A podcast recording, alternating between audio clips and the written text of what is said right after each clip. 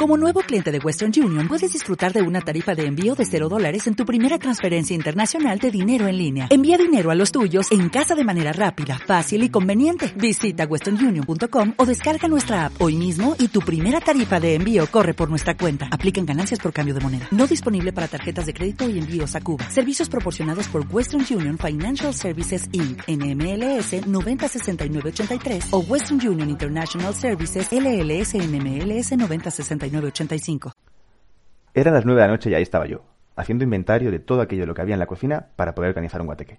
Abriendo todos los cajones, dispuesto a encontrar cosas útiles que me sirviesen para preparar la noche.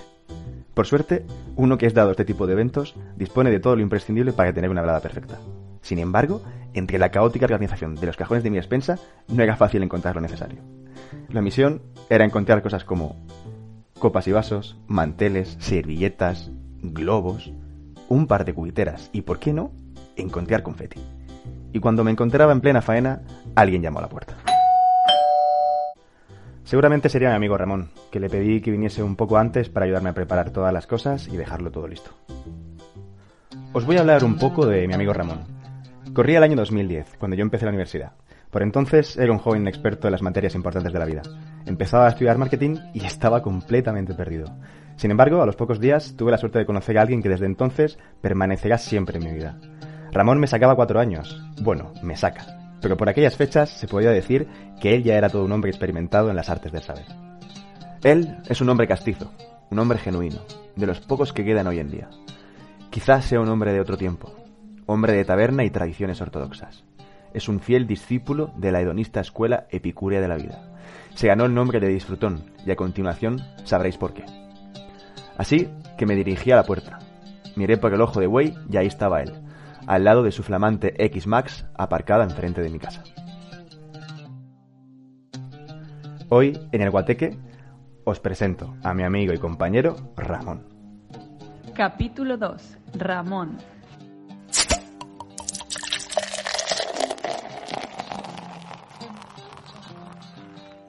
¿Qué pasa? ¿Cómo estamos? Pues nada, aquí, aquí que te, que te, que te dije que, que íbamos a hablar hoy, así que había dicho primero que no, pero luego, bueno, vamos, habrá que intentar. Muy bien, así me gusta. Eh, ¿Has traído hielo o no? ¿Has traído hielo? Pues claro, siempre, siempre llevo, siempre llevo una bolsa encima por lo que pueda pasar. Bien, bien. Tú siempre. Como, como buena tú siempre, tú siempre has sido de guateque, ¿eh, compañero? Siempre, siempre me ha gustado, hombre, claro. Me ha gustado pasarlo yo bien y que lo pase bien la gente que está conmigo, claro. Claro, claro. Efectivamente. Es que ya son años con, contigo, ¿eh? ¿Desde cuándo nos conocemos, tío? Joder, pues mira, desde el año 2010, claro, tiene 10 años ya. 10 años. años. Desde, Además muy ligados, sí. desde la carrera, macho.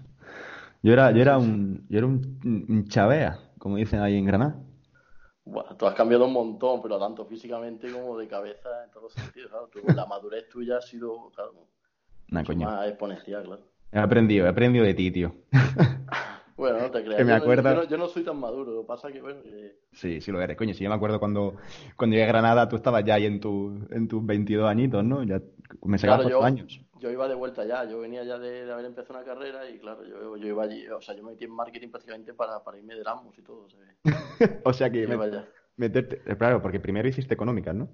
Claro, estuve dos años en económica, luego lo dejé para, para opositar y cuando luego me metí en marketing, claro, yo ya iba de vuelta. Yo ya, la gente que llegaba allí de- del 92, claro, para mí eran, claro, eran como. Yo lo había vivido eso pues casi cuatro años antes. Así que, Estabas haciendo un viaje al pasado, ¿no? sí, O efectivamente. sea que solo te metiste a marketing por irte de Erasmus.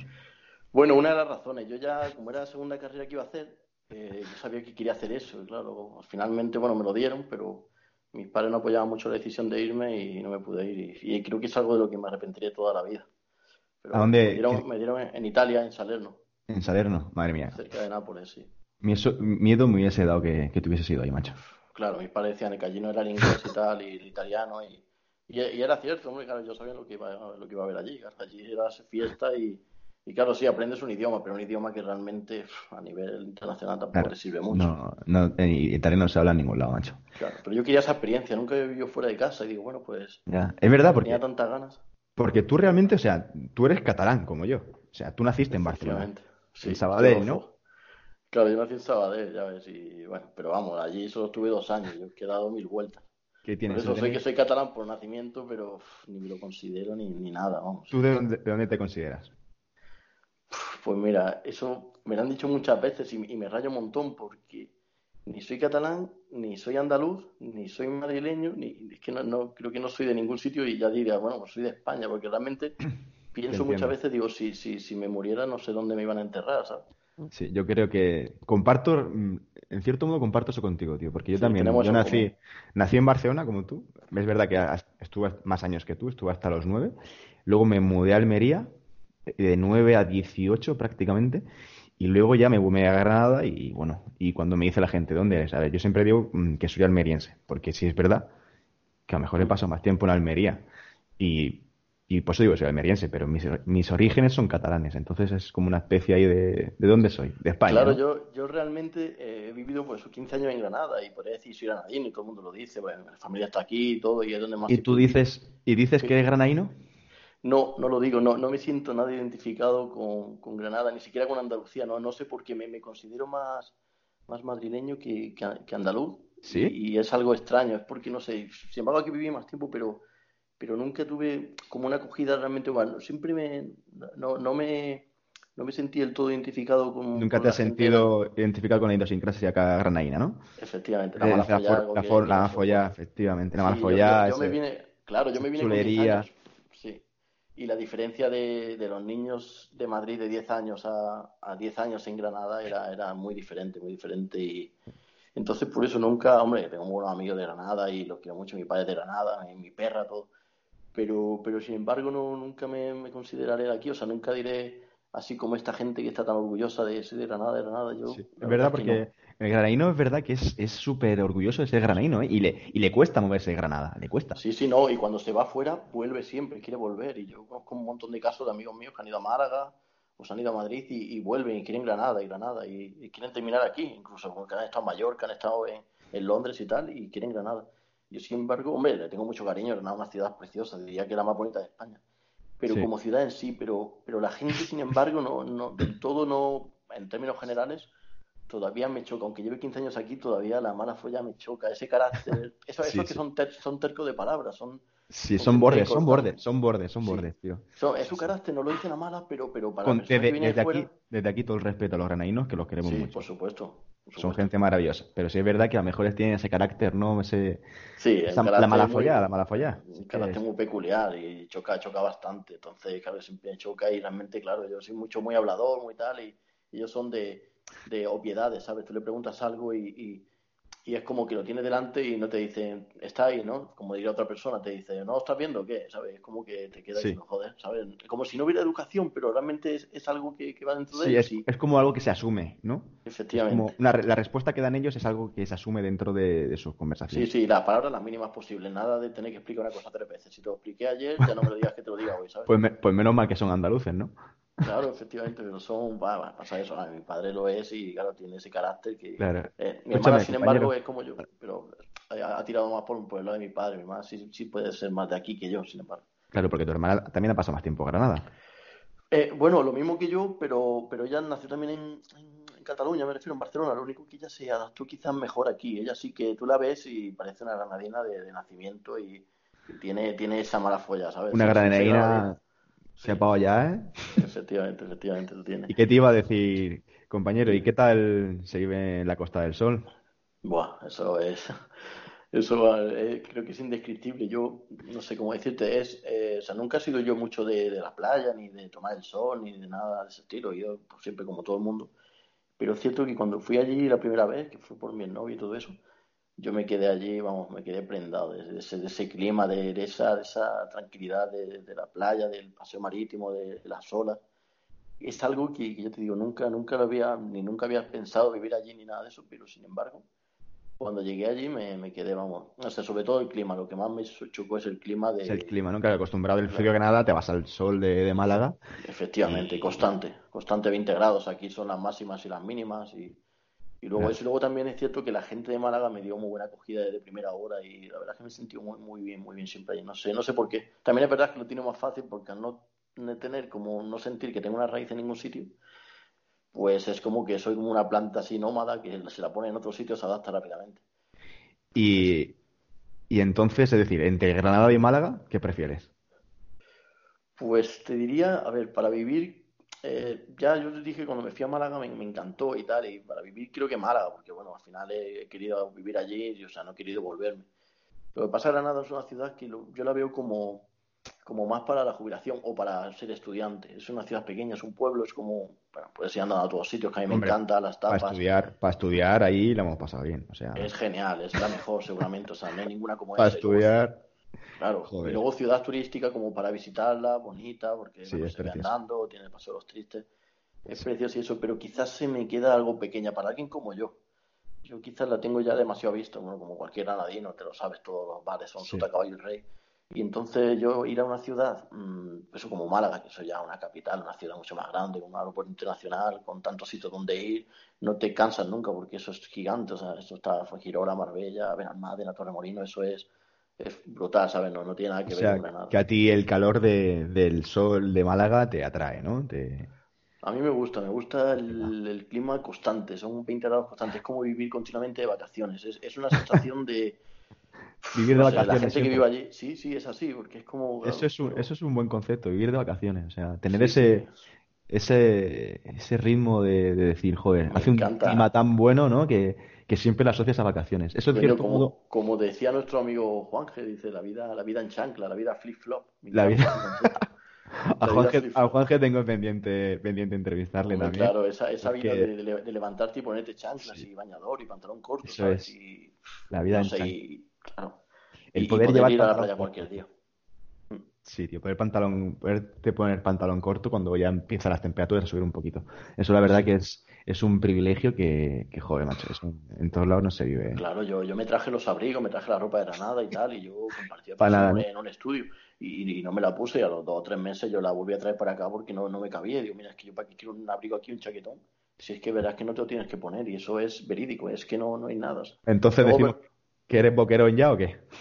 No, Boquerón no, no, es que tampoco se le da allí realmente. Lo que pasa es que creo que es un sitio que se vive bien. Y, y pienso muchas veces, digo, mira, si, si están todos los ricos, lo- la gente, los turistas, los, los guiris de todo el mundo y pueden decidir irse a cualquier parte y, y deciden irse a Málaga, a la Costa del Sol y, bueno, a todos los pueblos alrededor y tal, tiene que ser por algo. Y es cierto que, que tiene ese algo que hombre, a mí me, me enamora. Y claro, al no tener esas raíces que me, que me dejen tanto en un lugar, o sea, como Granada o Madrid o lo que sea, pues claro, entonces me, me ha, me ha atrapado, me ha atrapado. Me ha, me ha pasado como el guiri, como, como el sueco que va allí de vacaciones y se quiere comprar una casa, pues algo así, algo así. Tal cual, la vida en Sí. chanclas, compañero. Sí, la vida en chanclas.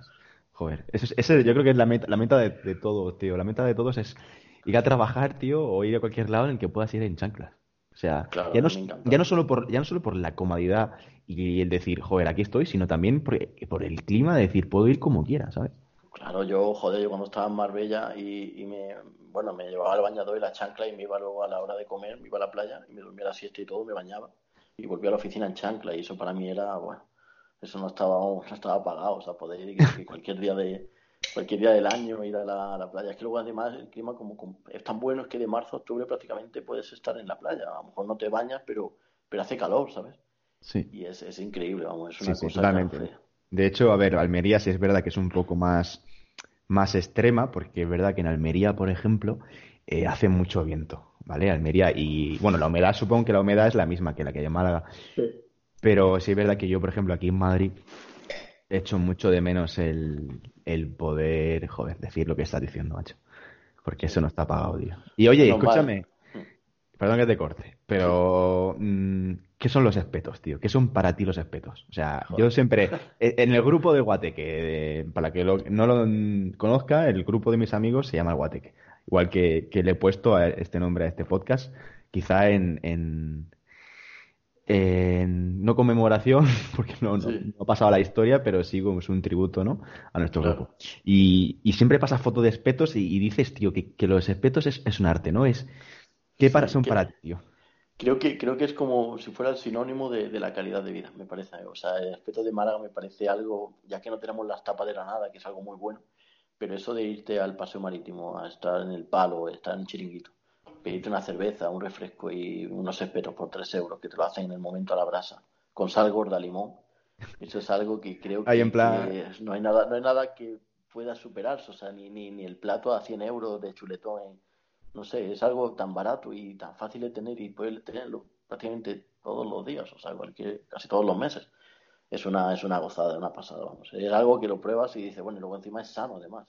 Claro, porque es, lo espeto, decir, el espeto es la forma de hacer el, pescado, ¿no? Claro, es espeto de sardinas, un espeto de sardinas. Que normalmente vienen siete. Entonces se pone el palo y es una técnica, el maestro espetero, eso es algo que, hostia, llevan, la gente que trabaja de eso lleva 30, 40 años trabajando de lo mismo y, y tener que ponerlo según el viento, el fuego, las brasas, ponerlo sin que se queme, luego girarlo, echarle la sal gorda, servirlo y tal, y, a ese precio y tal, y bueno, luego eso, la calidad del, del pescado, de, la sardina, eso es, es, brutal, vamos. Yo me habré comido, no sé, 500 por lo menos. ¿Qué, ¿Qué, sitio recomendarías, nos recomendarías a alguien que no está muy puesto en la cultura del espeto? Dentro de Málaga, ¿qué sitio? el palo, el palo, el palo. algún bar, algún bar específico del palo? El palo, los marineros, me gustan mucho los marineros. Luego también me gusta mucho en Pedregalejo. Están los dos al lado. Hay un puente, un río que separa Pedregalejo del palo.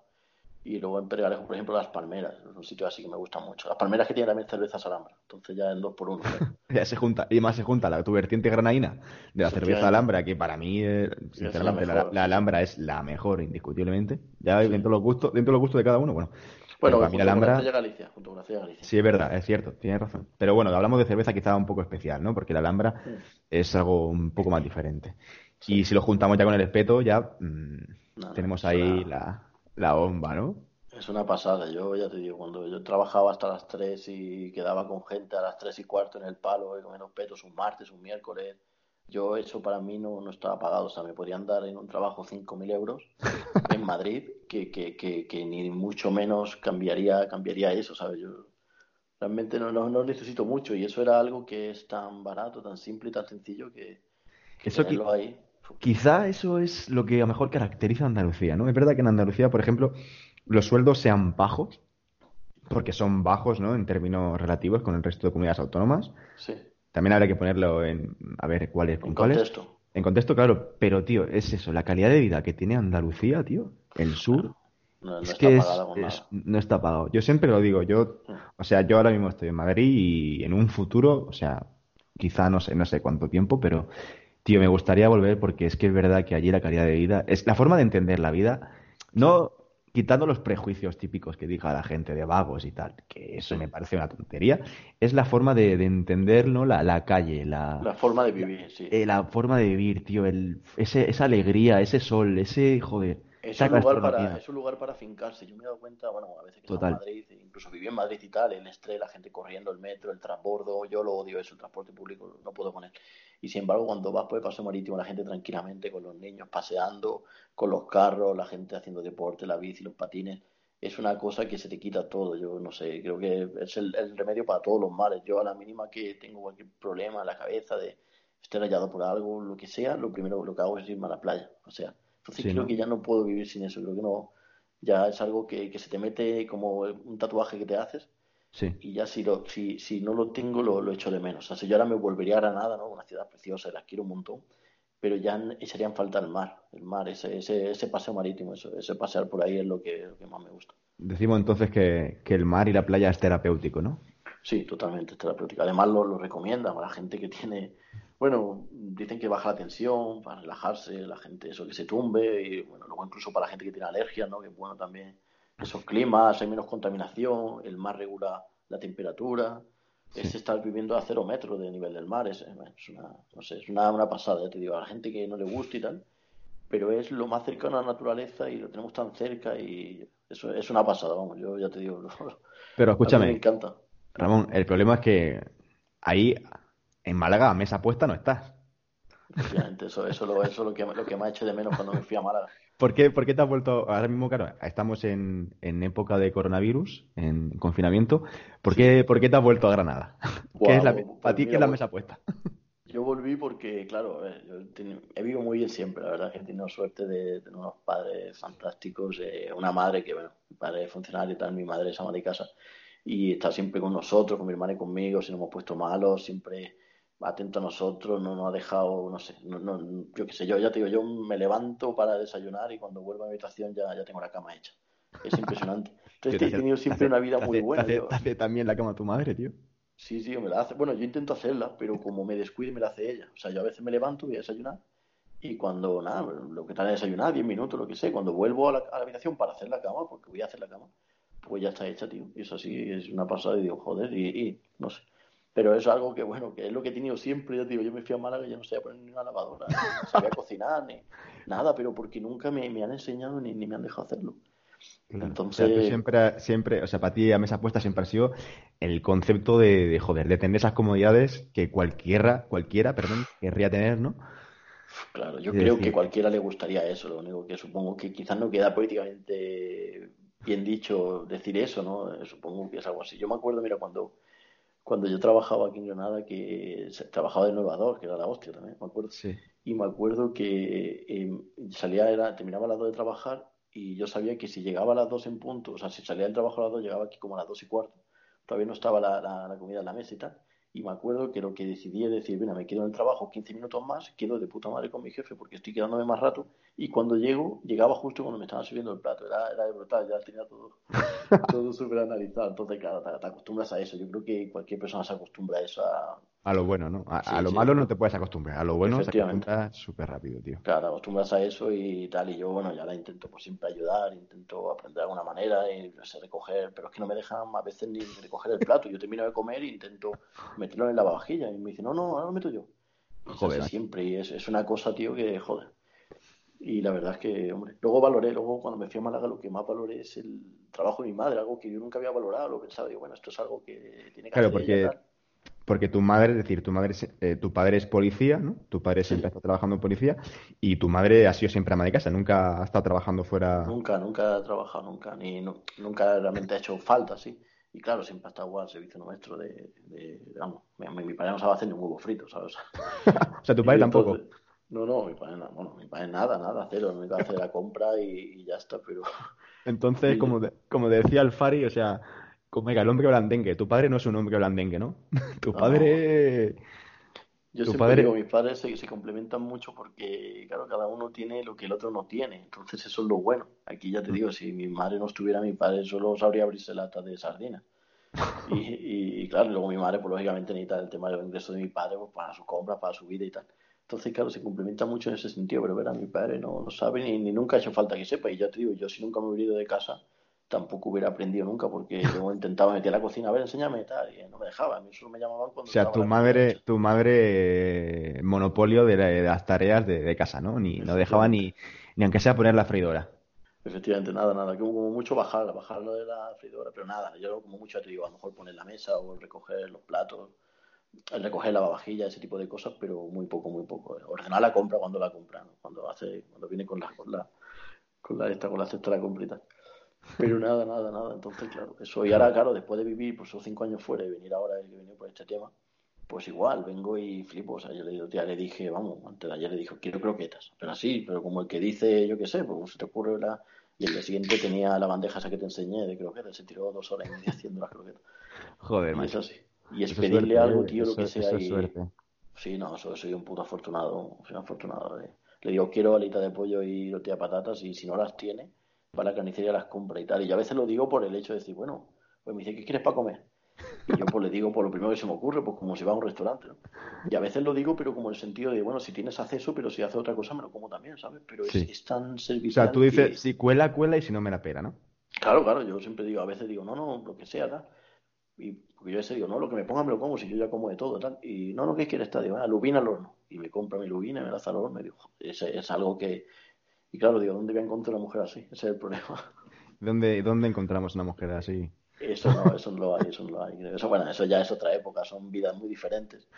Pero, pero es cierto ¿Tú, que... ¿tú, crees, ¿Tú crees que hoy en día eh, hay mujeres que accederían a ejercer ese papel? Es decir, el, el papel, el rol de ama de casa de, Hostia. de toda la vida. Solo conozco una, una así ahora mismo, así que me venga a la cabeza, y era un compañero mío en Marbella, que era de los Kikos y ella había estudiado y tal, y nada, eso se dedica a tener hijos y tal, ya era del año 92 y ya tenía un hijo, ya tenía tres hermanos. O sea, ya tiene, ya, tiene, ya tiene mi edad, tiene 27. Sí, sí ya estaban casados y, tal, y era ya pues tener hijos y tal, y ella pues su vida, o sea, nunca iba, ya sabía ella que su vida era dedicarse a la casa y él era el que traía el dinero y ella dedicarse a criar niños y a la comida y todo eso. Y yo me fascinaba un montón, hablaba con él porque me chocaba un montón gente joven. Ese, claro, ese, ese, compañero tuyo, el que estaba trabajando contigo en Marbella, ¿puede sí, ser? Sí, efectivamente, sí, sí, ese, ese. que era de los chicos, hablaba mucho con él porque me sorprendía mucho la vida. Yo miraba un montón y era de decir, joder, tío. Y le hablaba tanto de su mujer, le decía, ¿qué te ha hecho de comer? No sé qué, tal, así de cachondeo. Que hasta él habló a su mujer de mí y la mujer dijo que me invitaba a comer un día y tal. Y un día me lo presenté, este Ramón, tal, que tal, que tal. ¿Fuiste, ¿fuiste a su casa?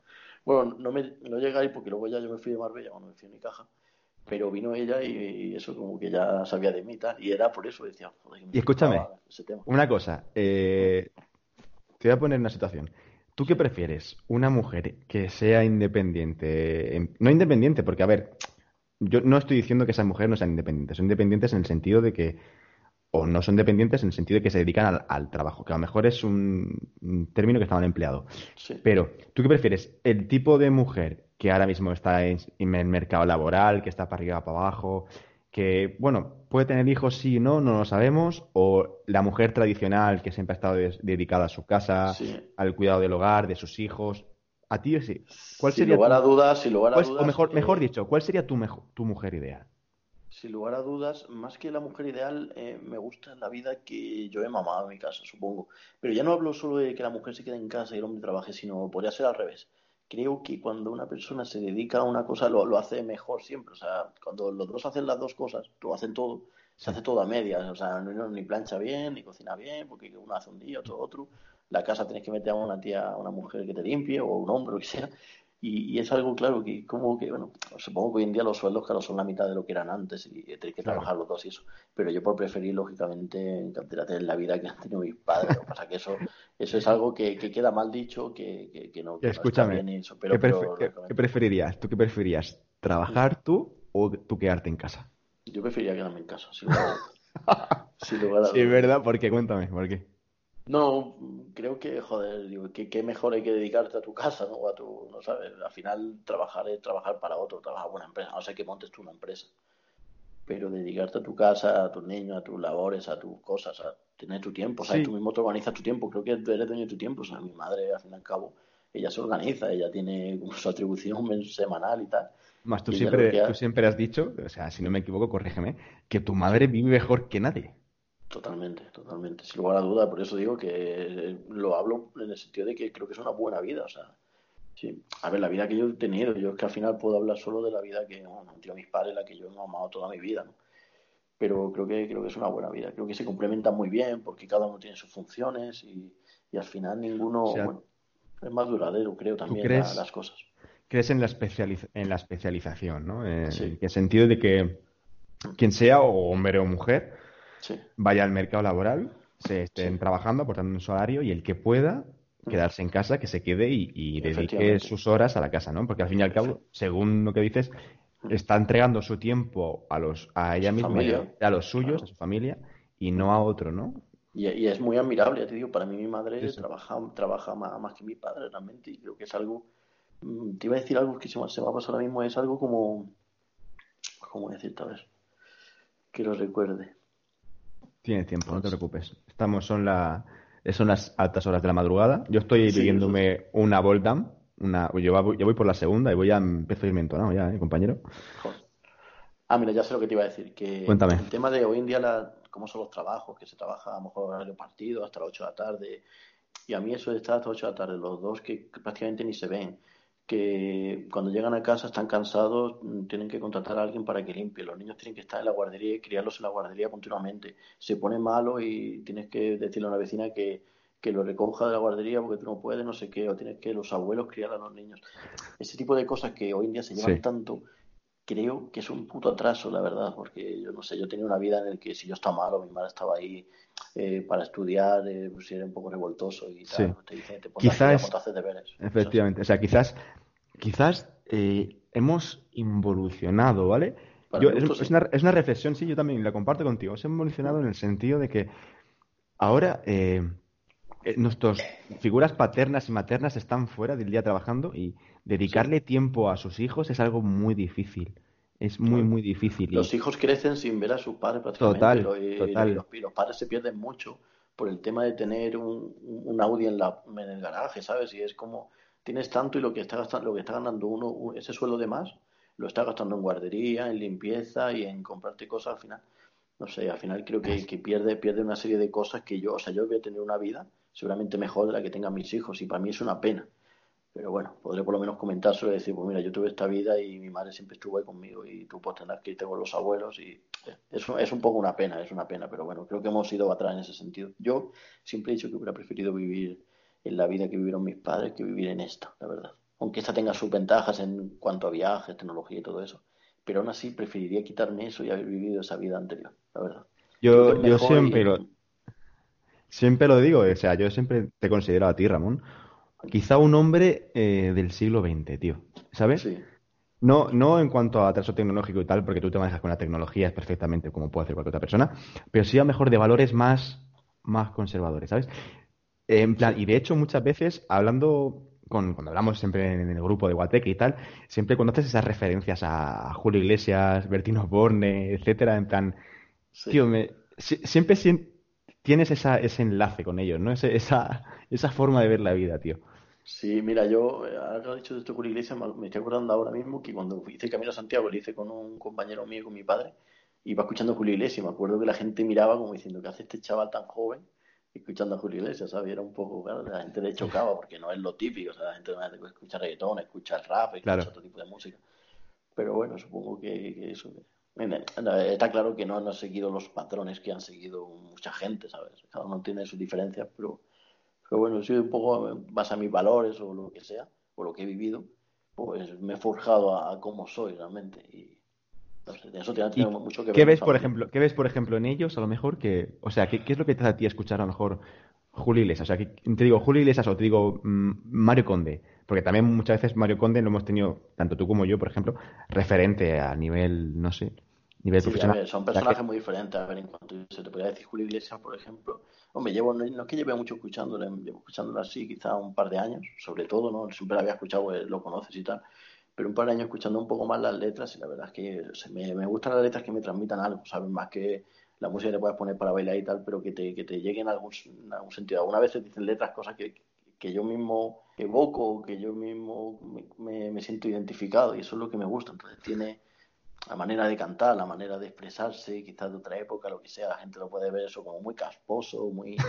muy antiguo, porque hoy en día se lleva mucho lo progresista y tal. Pero verás que me gusta eh, y ay, conozco todavía a mucha gente que también le gusta y hostia, y tiene, tiene algo que, bueno, que seguramente no, no va a haber otro cantante como él. Y luego hay otra cosa que da mucha pena que, que lo valoren mucho más fuera que, que aquí en España, ¿no? esa persona, y el, el día que muera no, nos vamos a arrepentir de haber tenido ese cantante que prácticamente, pues eso, casi no aparece por aquí por eso, porque aquí no, no los quieren, no, no es, no es muy valorado. ¿Cuál es, cuál es tu canción favorita de, de Julio Iglesias? Buah, me gustan muchas. Yo me gusta mucho la de Vida, una que es Vida, Vida. porque me, me parece que es un, un puto poema, me parece que es una...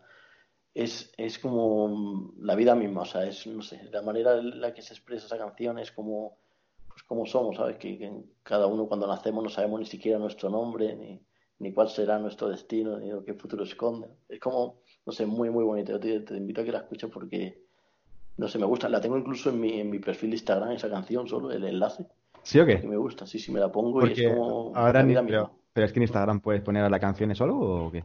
No, bueno, un enlace. Ahí la gente pone a lo mejor una frase o lo que sea. Yo puse esa, canción, me gusta, me la pongo muchas veces para escucharla sin más, porque me parece. Bueno, ¿Y la hay del, muchas canciones más. la del bacalao? La vida sí, la del bacalao, la del bacalao está muy bien. No, esa, esa es muy graciosa. El tío es que es un fenómeno, la verdad.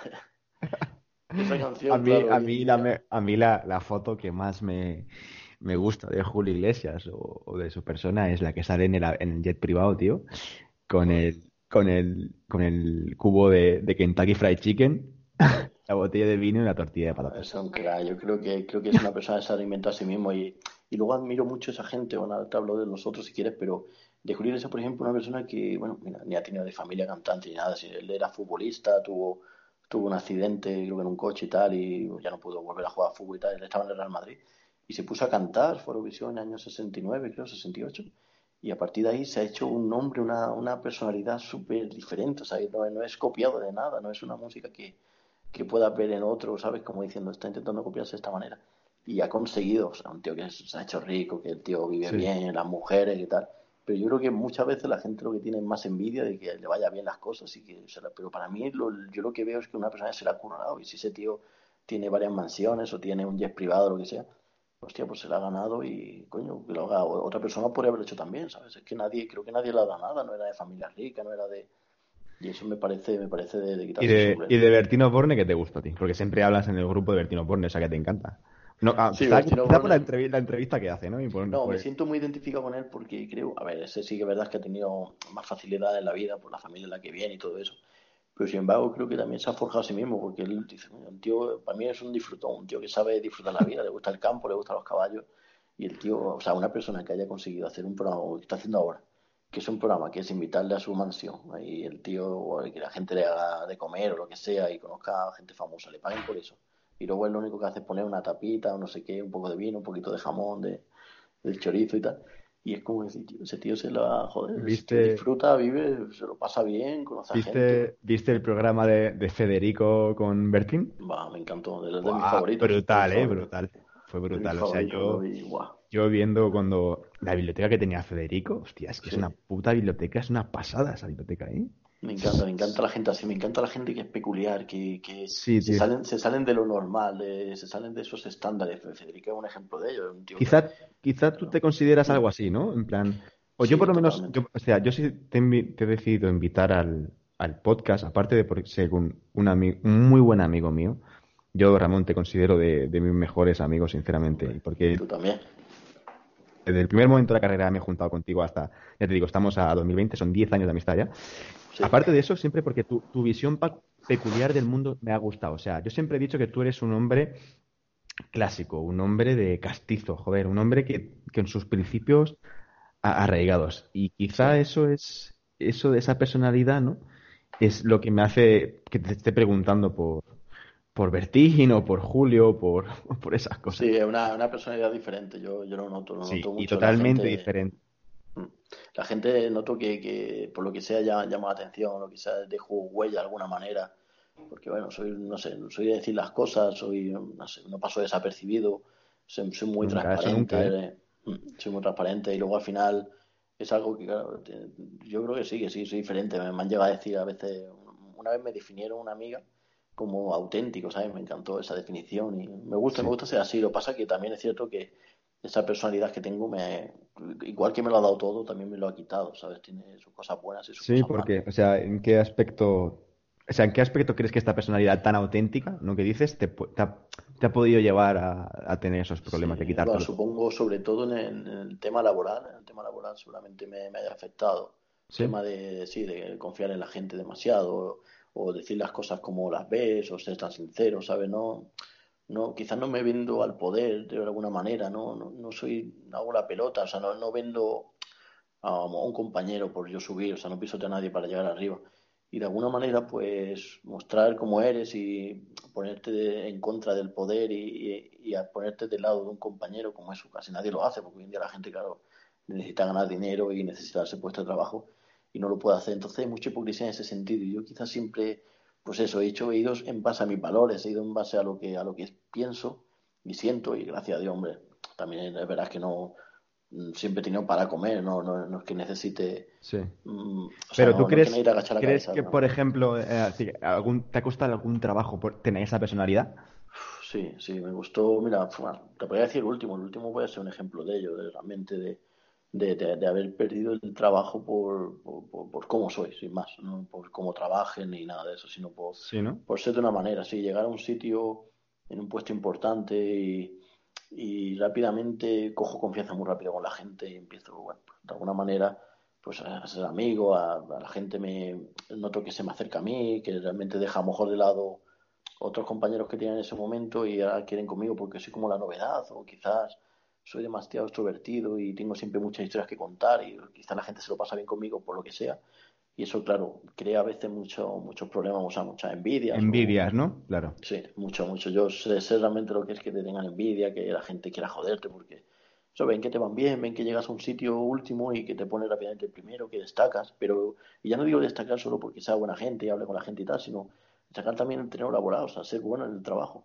Entonces, claro, eso la gente lo ve como una amenaza muchas veces. Yo no lo hago por, por, querer destacar ni nada, sino me sale solo. Y claro, la gente a la hora de ver una, una, amenaza se pone en defensa, en defensa. Entonces, claro, pues ahí hubo un par de personas que fueron a por mí tenía muchos apoyos, lógicamente, porque siempre he hecho muchos amigos en el trabajo. Pero fueron poco a poco, poco a poco, esa gente estaba más cerca del poder de lo que estaba a lo mejor la gente que me rodeaba. Y al final, claro, el poder, contra el poder no puedes luchar, al final, siempre vas a perder. siempre, te, siempre te ponen palos en las ruedas para que tú no puedas crecer. Efectivamente, entonces me ha pasado mucho eso y es algo que me pasa una y otra vez, me ha pasado varias veces también y, siempre sé, sé, cuál es el error y tal, pero no, no, no, consigo de alguna manera cambiarlo porque es como cambiar algo muy arraigado dentro de ti, es como de repente ser otra persona no, no, no, no conseguiría serlo. Por eso el tema de auténtico, ¿no? Sí, sí, sí, soy diferente. No puedes, no, no puedes ser otra persona. eres, eres Ramón, eres el que eres y al final... Me fallaría mi principio si claro fallaría mi principio si vendiera a un compañero por, por el hecho de un puesto de trabajo o por dinero, ¿sabes? No, nunca me ha movido ese tema, ese tipo de cosas. Nunca le he dado tanto valor al, tema de dinero ni al trabajo. Quizás me equivoque en eso. Y a lo mejor el día de mañana cambia, pero ahora mismo a lo mejor al tema laboral quizás le dé una importancia de 5 o 10%. ¿Y del, mundo, del mundo laboral, qué opinas? ¿Cómo está, ¿Cómo está la situación? ¿Qué opinas de eso? Uf, pues no sé, he visto, visto tanto, están tantos puestos de trabajo, tantos compañeros, pregunto mucho y me entero de todo al final. O sea, llego a un sitio y de repente sé, bueno, sé lo que gana la gente, sé qué condiciones hay, sé lo que ha pasado, sé quién es pues, jefe bueno, quién es malo.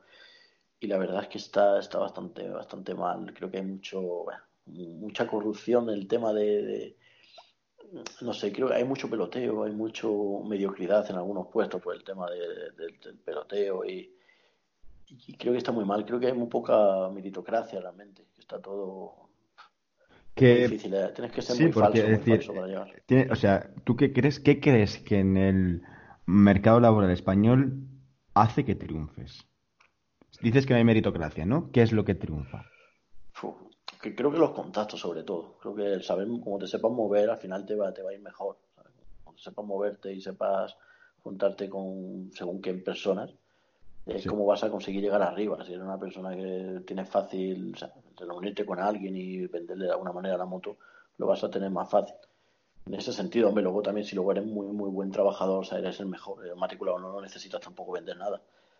Pero, pero sí, es, complicado, complicado el mundo porque bueno, hay eso, veo mucha gente que, son, eh, que agacha mucho la cabeza porque claro, tiene que agacharla, no tiene otro remedio. Y, y a mí me da mucha rabia eso, de que haya un jefe, un poderoso y tengas tú que, que ponerte a sus pies solo por el hecho de que él te esté dando una limón de alguna manera, ¿sabes? Tú dentro de... eso. Dentro de cinco años, ¿dónde te ves, tío? O sea, tal, y cual, tal y como está el panorama, ¿no? El, panorama laboral. Bueno, es verdad que ahora mismo estamos en una situación de, de, crisis por el tema del coronavirus y la crisis posterior que se va a venir. Pero si obviásemos esto, o sea, ¿tú dónde te verías dentro de cinco años? ¿El tema laboral te refieres? Sí, tema laboral. O sea, ¿qué crees? Para alguien que ha estudiado como nosotros, porque hmm. hemos estudiado ambos marketing, investigación de mercados, hmm. ¿cómo lo ves? O sea, ¿qué, qué, papel, qué, qué, tipo de vida, qué estarías? Yo lo que veo es que mm, he estado, mira, he estado en PyME, en startup, en multinacional y he visto mucho. Yo creo que al final los trabajos hoy en día en, en España, o en otros sitios quizás es diferente, pero en España es bastante complicado. Pienso a veces que es pan para hoy y hambre para mañana es complicado. Quizás me veo, yo, yo creo que ya me estoy incluso planteando ya en estos últimos meses y tal, el tema opositar. Opositar. Porque la, sí, porque la verdad lo veo, lo veo bastante jodido y veo que sí, que trabajo hay y tal, pues estar en uno, en otro. Pero he probado tanto que o cambio mucho mi manera de ser en el tema laboral y agacho la cabeza y me convierto como uno más, ¿no? Como una, como una, una oveja más que hace lo que hacen todos y tal o creo que, que, me va a ir mal de alguna manera, voy a estar en un sitio o en otro, porque eso va dentro de mí y me va a pasar siempre lo mismo, o sea, voy a tropezar con la misma piedra continuamente. Entonces me veo quizás eso, buscando un tema, una estabilidad de alguna manera, y creo que en España la, la, estabilidad máxima es esa. Eh, no sé, conozco, hablo siempre con gente muy mayor, me gusta siempre hablar con gente más mayor que yo, de 40, 50 años, más que con los jóvenes, y todos me dicen, el que ha opositado dice que es lo mejor que ha hecho, y el que no lo ha hecho se arrepiente de no haberlo, no haberlo, opositado. Como dice... es algo que lo veo mucho como dice Maga, eh, eso no, no, nos lo enseñaron en la carrera, ¿eh? Efectivamente, efectivamente, no lo enseñaron y yo fíjate que siempre he tenido mi padre funcionario, policía y siempre me lo decía, pero yo nunca hice caso, porque claro, digo, bueno, no, no había todavía la crisis, estaba hablando del año 2007 por ahí, y la cosa iba bien y tal, y digo, bueno, se, se ganaba más en empresa privada que en pública, pero ves pasando el tiempo, el tiempo y, y tener esa estabilidad de saber que vas a cobrar siempre, que no va a pasar nada, que no vas a tener que agachar la cabeza ante nadie para tener un salario, porque vas a tener tu salario por trabajar, como es lógico, no por el hecho de, de tener que hacer la pelota a alguien o algo así. Y creo que es lo mejor. Pasa que, hombre, es un camino complicado, cada vez hay más gente haciendo. Yo creo que casi más gente ya en el terreno yo, en el privado. Si es verdad que, por ejemplo, yo antes, cuando estaba en la carrera, siempre criticaba el modelo español, ¿no? Del de, tema de, de, ser funcionario, de siempre querer opositar y tal, ¿no? Me cabreaba porque decía, tío, España es un país de funcionarios. Sí. Pero quizá, no sé si tú coincides conmigo, en el que el tiempo me ha enseñado a que no es que España sea un país de funcionarios, es que el sistema te empuja a eso. Efectivamente, le hace eso. Mira, na nadie que estudie una carrera eh, estudia carrera pensando en ser funcionario, o sea, poca gente, a lo mejor alguien de derecho que quiera ser notario o algo de ese estilo, pero normalmente la gente que estudia una carrera quiere trabajar en el sector privado y piensa que va a ganar 2.000 euros al mes y que va a estar ahí de puta madre, pero se ha cambiado mucho, entonces, como va viendo las putadas que hacen, si yo conozco un montón de gente que solo se ha hecho funcionario por el tema, lo, lo difícil que está el tema laboral y, y los salarios tan precarios y de, no sí. sé, que no te paguen las horas extras, todo ese tema de... Y, y al final es el tema funcionario no, no, no, es que sea ningún lujo, lo único es que es lo justo, lo que dice la ley. Y, claro, y solo, solo hacer lo que dice la ley ya, ya parece un privilegio, cuando no debería serlo, si es la ley lo que lo está rigiendo. Pero es que lo único que cumple la ley es el sector público. Y sobre todo por la estabilidad, ¿no? Al fin y al cabo claro, es la estabilidad, estabilidad, de decir, joder, si eres funcionario... Claro.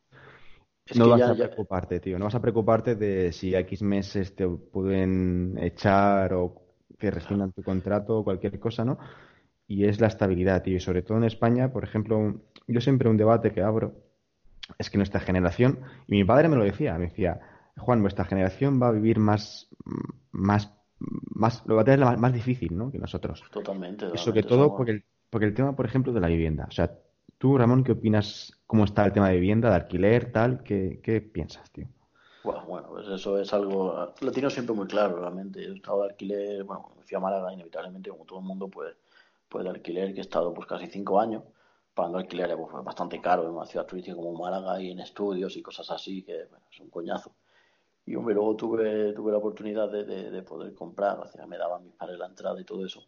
Y la verdad es que siempre lo, lo, tuve claro. O sea, yo ahora mismo pienso que no estoy tirando dinero y antes, pues, los miles y miles de euros que se iban, que se iban a la basura. Y bueno, eso es un tema controvertido. Siempre hay gente de alquiler o vivienda, pero yo creo que la mayoría de la gente si puede compraría.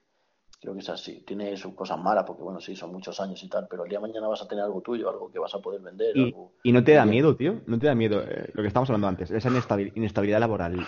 Mucho, Sin embargo, mucho. afianzarte tanto algo. Mucho. Eh, yo, mira, te puedo decir, en el mes antes de, de, comprar, creo que ha sido, en ese mes habré podido llorar. Has comprado. ¿Tú has comprado sí, casa? He comprado, sí. Y, y de hecho, de hecho de comprar... tengo, tengo, que celebrar y decir que sí. eres uno de mis amigos, de, mi, de mi, mi, primer amigo, de hecho, que se ha comprado una casa, que eso sí. merece un, un no, no, aplauso. Soy, soy, un privilegiado, soy un privilegiado. Sí, pero, totalmente. pero ya te digo, eh, en el proceso de hacerlo y tal, porque estaba sin trabajo y todo eso, y la verdad es que, que, he llorado más en este mes que, que en 10 años anteriores, ¿eh? porque me rayaba un montón, porque digo, bueno, ¿cómo voy a hacerlo? tal Pero mis padres lo tenían siempre claro, ellos siempre me apoyaron y me dijeron, mira, esto, una de dos, o te vienes a Granada y estudias aquí unas oposiciones o algo, o compras, o sea, no, no que no, no, no barajaban la posibilidad de seguir alquiler. Y la verdad es que, hombre, lo hice, pero me gustó mucho, pero mi padre es una persona bastante inteligente, bastante sensata, bastante, bueno, que sabe bien lo que hace y él siempre decía, mira, hay compra que siempre comprar es lo mejor, porque ellos han comprado siempre, han comprado, han vendido, yo he estado en muchas ciudades sí. y él lo ve como algo positivo y están súper contentos, más que yo incluso, pero sí, yo, yo me he rayado mucho y sigo rayado porque nunca he tenido una deuda en mi vida, no, no, nunca he claro. comprado ni un Y ahora de, de, repente encontrarte con una deuda, decir, joder. Claro, 30 años y tal, pero bueno, tengo una suerte que, bueno, no todo el mundo tiene y tengo, tengo a mis padres que ellos siempre me han dicho que ellos están ahí detrás, ellos están en una situación económica buena y, que bueno están ahí pues para ayudarme si hiciera falta porque soy su hijo y tal. Yo nunca he querido eso ni nada pero lógicamente bueno era prácticamente la única solución. Yo cuando me pasó lo que pasó mmm, me quedé sin trabajo ya tenía la hipoteca concedida y tal y claro podía haber tirado todo a la borda decir no no no compro nada pero claro la otra opción era seguir pagando 450 euros al mes de alquiler en un estudio en Torremolinos y mes a mes, mes a mes pagando, por ejemplo, este mes que estoy aquí, pues hubiera pagado igual, pero ni siquiera hubiera estado viviendo allí.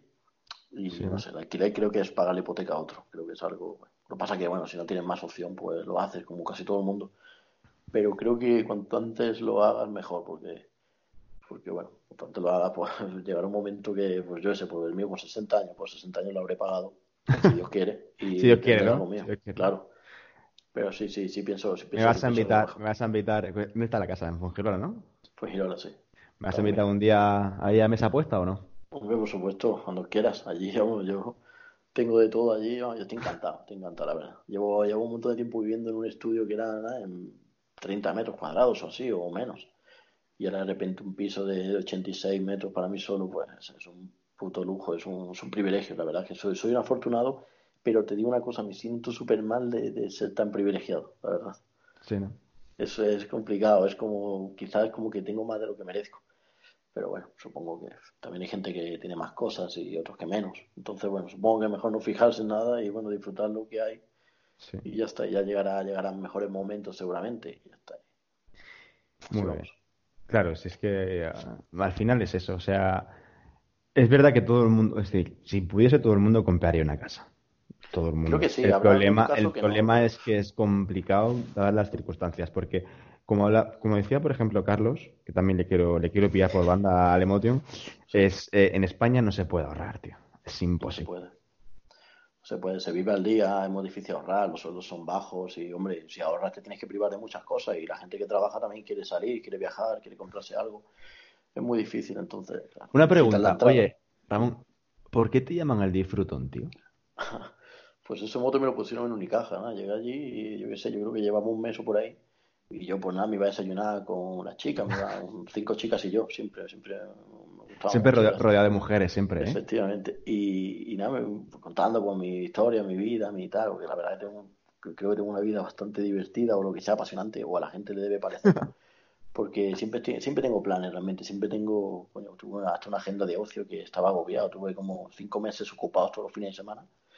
Y, y me decían eso como disfrutón, como no sé. Porque creo que soy muy efusivo a la hora de- cuando disfruto de algo, lo cuento, oye, está aquí, está en ese sitio, convence a la gente, ve para allá, que te va a gustar, ve a comer aquí, ve no sé qué. Y es como que, que, que soy como un niño pequeño porque me encanta de- descubrir sitios nuevos, lugares nuevos y, y lo disfruto bastante. Y claro, esa- eh, eso que yo disfruto quiero que otra gente lo disfrute también. Entonces yo veo a mis compañeros y les cuento, pues mira, he hecho esto, he hecho lo otro. Y entonces la gente dice, joder, tío, es que estás siempre de ocio, está, te lo estás pasando siempre muy bien, joder, cómo vives, no sé qué. Y supongo que por eso pusieron el mote disfruto. Y no sé, me gusta, me gusta. supongo que me identifica. O sea, te gusta disfrutar, ¿no? Sí, sí, creo que disfrutar es lo, lo mejor. A veces no disfruto tanto, porque el, tan- el tanto disfrute lo que me hace siempre es estar pensando en el disfrute próximo y a veces no disfruto el de ahora.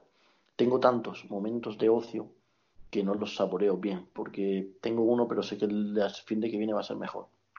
Y así, así continuamente. Y es una putada, porque a veces si solo tuviera uno al mes, lo, lo saborearía mucho más, pero es que ese es el tema, que siempre estoy Saboreas todos.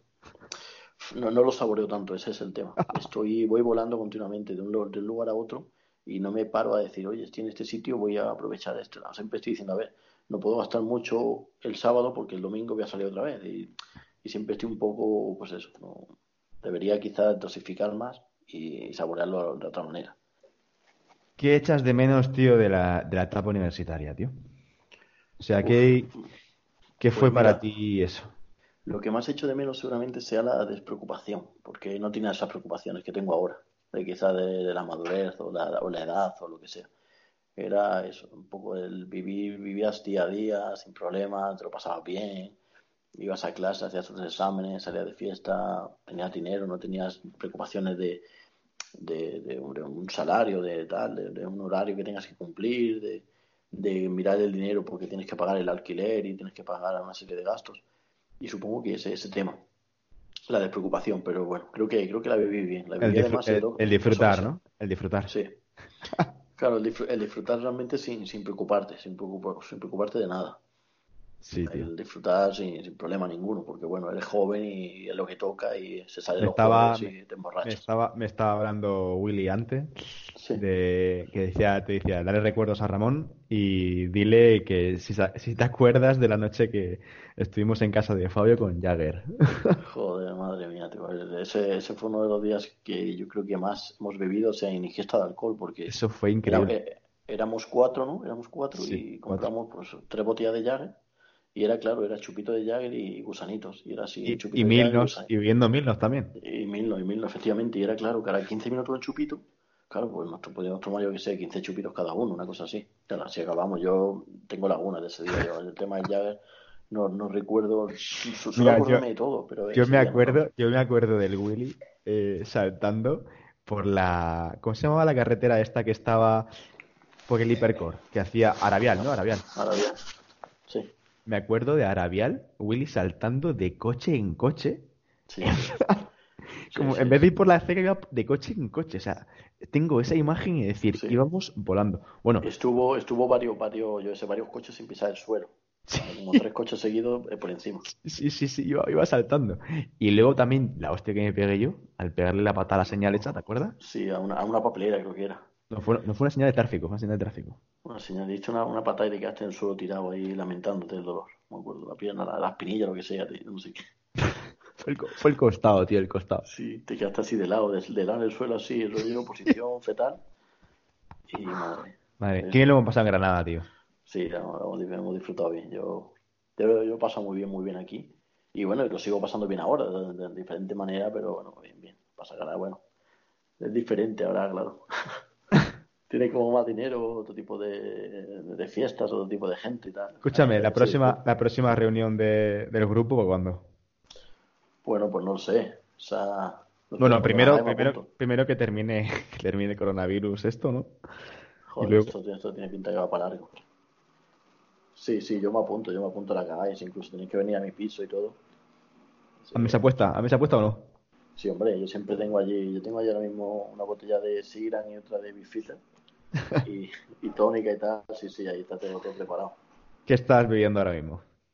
Estoy viendo un vino blanco, semidulce, muy bueno, Semidulce. uno que se llama Seducción, no sé si lo conoces, que No. tiene la botella como labios, como besos en toda la botella. Está No me suena. Yo soy más de vino tinto, tío. Siempre he sido de tinto. A mí, eh, por ejemplo, un vino que se- consumo mucho, el Cune, para estar así de día, en plan tal, eh, me, me parece muy bueno, la verdad. Sí. Es verdad que mi cultura de, de vino no es, no es vasta, pero bueno, dentro de lo que cabe, me parece bien. Sí, no, yo, yo me gusta también más el vino tinto. Lo que pasa es que mi madre compró, le gusta mucho esta botella porque todos los días antes de comer nos tomamos una botella, una copa de vino con mis padres Sí. en la terraza y nos hacemos una tapilla de fuego, una aceituna y tal. Y tenemos este vino ahora mismo aquí, digo, bueno, echar una... Está muy bueno, la verdad. Está así suave, afrutado, está, está bueno. Bueno, bueno, compañero, para terminar, eh, ¿kebab o tortilla de patatas? Come tortilla, patata, sin lugar a dudas. Sin lugar a dudas. Pero se pone un producto español, yo es de mis comidas favoritas. No ¿Cuál es tu comida, cuál es tu comida favorita, tío? Mi comida favorita. Yo creo que creo que el solomillo con Roquefort, me parece. ¿Sí? Sí. Tengo varias, ahora mismo sí se me ha ocurrido esa, yo creo que esa, tortilla de patatas también. No sé, varias, pero bueno. Esa podría ser, podría ser. Carne sobre todo. Pero Carne, ¿no? Tú siempre has sido carnívoro. Tú, ¿qué, Sí. qué era tu filosofía? La de la, la- la verdura para los conejos, ¿no? Sí, la lechuga para los conejos, sí, sí, siempre. Ahora, ahora sí la tomo, ahora ya, bueno, hace poco. ¿Sí? Ahora ya, ya tomo ensalada, sí, desde hace un par de años quizás. Y, pero nunca, nunca había tomado ni ensalada ni fruta y ahora ya me cuido un poco más. Ahora tomo a lo mejor alguna fruta, alguna pieza que no había comido nunca. Y la verdad que tengo siempre suerte porque nunca me pongo malo ni, ni nada, pero seguramente a la larga hubiera tenido problemas. Y ahora, ahora sí, ahora sí que como bien. Ahora, ahora puedo decir que como de todo. O sea, lo que me pone lo como y antes era un poco delicado. Era, Me alegro. Has, has mejorado en tu gastronomía. Bueno. Ramón, pues nada. La próxima nos vemos en Málaga, ¿no? Por supuesto. ¿En Málaga o, si Dios quiere, en el Corpus, ¿no? Donde sea, donde sea, si estamos al lado. Si yo lo bueno de Málaga es que también está cerca de Granada, así que. Y de Madrid también, estás a dos horas de metro. De metro, perdón, de AVE. De, De AVE. de AVE. Ahí, María Zambrano. Pues te quiero ver en AVE, en Madrid. Pues sí, pues sí. Vale. No, iré, iré, iré a verte seguro. No, que no te quepa Bueno. Compañero, pues un abrazo mucho, encantado de hablar contigo y que nos vemos por los bares. Igualmente, hombre, un abrazo. Y también Un ha, abrazo. sido, ha sido un placer iniciar, iniciar esta conversación, que la inicies conmigo y, y la verdad es que encantado. Así que, Claro, hombre, yo siempre encantado de hablar contigo, de siempre pasar un rato contigo. Igualmente, hombre. Un Venga, compañero, un abrazo.